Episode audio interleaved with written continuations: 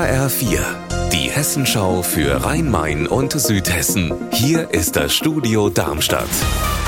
Mit Mike Markloff. Hallo. Im vergangenen Jahr ist in Bad König im Odenwald einiges los gewesen, das dem Image der Stadt geschadet hat. Erst eine rassistische Kerberede, dann eine Schießerei und Messerstecherei in der Bahnhofstraße. Heute Abend soll es ein Bürgergespräch dazu geben. HR-Reporterin Stefanie Hofmann, warum macht die Stadt das? Ich glaube, man hat in Bad König einfach erkannt, dass für ein friedliches Miteinander Menschen mit und ohne Migrationshintergrund zusammenkommen und miteinander ins Gespräch kommen müssen.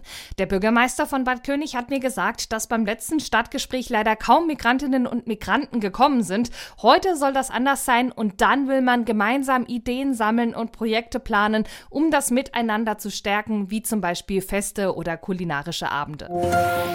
Der jahrelange Zoff um den Darmstädter Akaziengarten wird möglicherweise bald beigelegt, denn der Parkverwalter, der Landesbetrieb Bau und Immobilien Hessen, hat sich mit den Anwohnern geeinigt und im ersten Schritt Geld für 165 neue Bäume gegeben. Und die sind am Samstag von rund 50 freiwilligen Helfern eingepflanzt worden. Ich finde es toll, dass es Leute gibt, die sich kümmern. Und dann ist es ja leicht, einfach mal ein bisschen mitzumachen.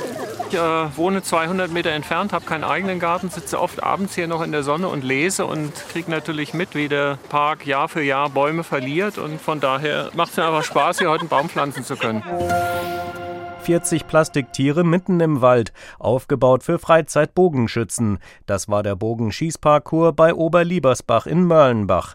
Doch weil der nach Ansicht der unteren Naturschutzbehörde nicht ausreichend auf geschützte Vogelarten geachtet hat, steht er jetzt endgültig vor dem Aus. Anna Vogel, inwiefern?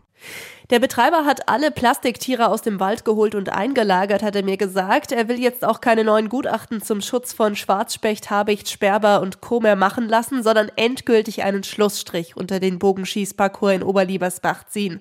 Aber er sagt auch, von anderen Bogenschützen hat er viel positives Feedback zum Parcours bekommen und deshalb plant er jetzt schon an einem neuen Standort im Odenwald. Wo genau der sein soll, will er aber noch nicht verraten.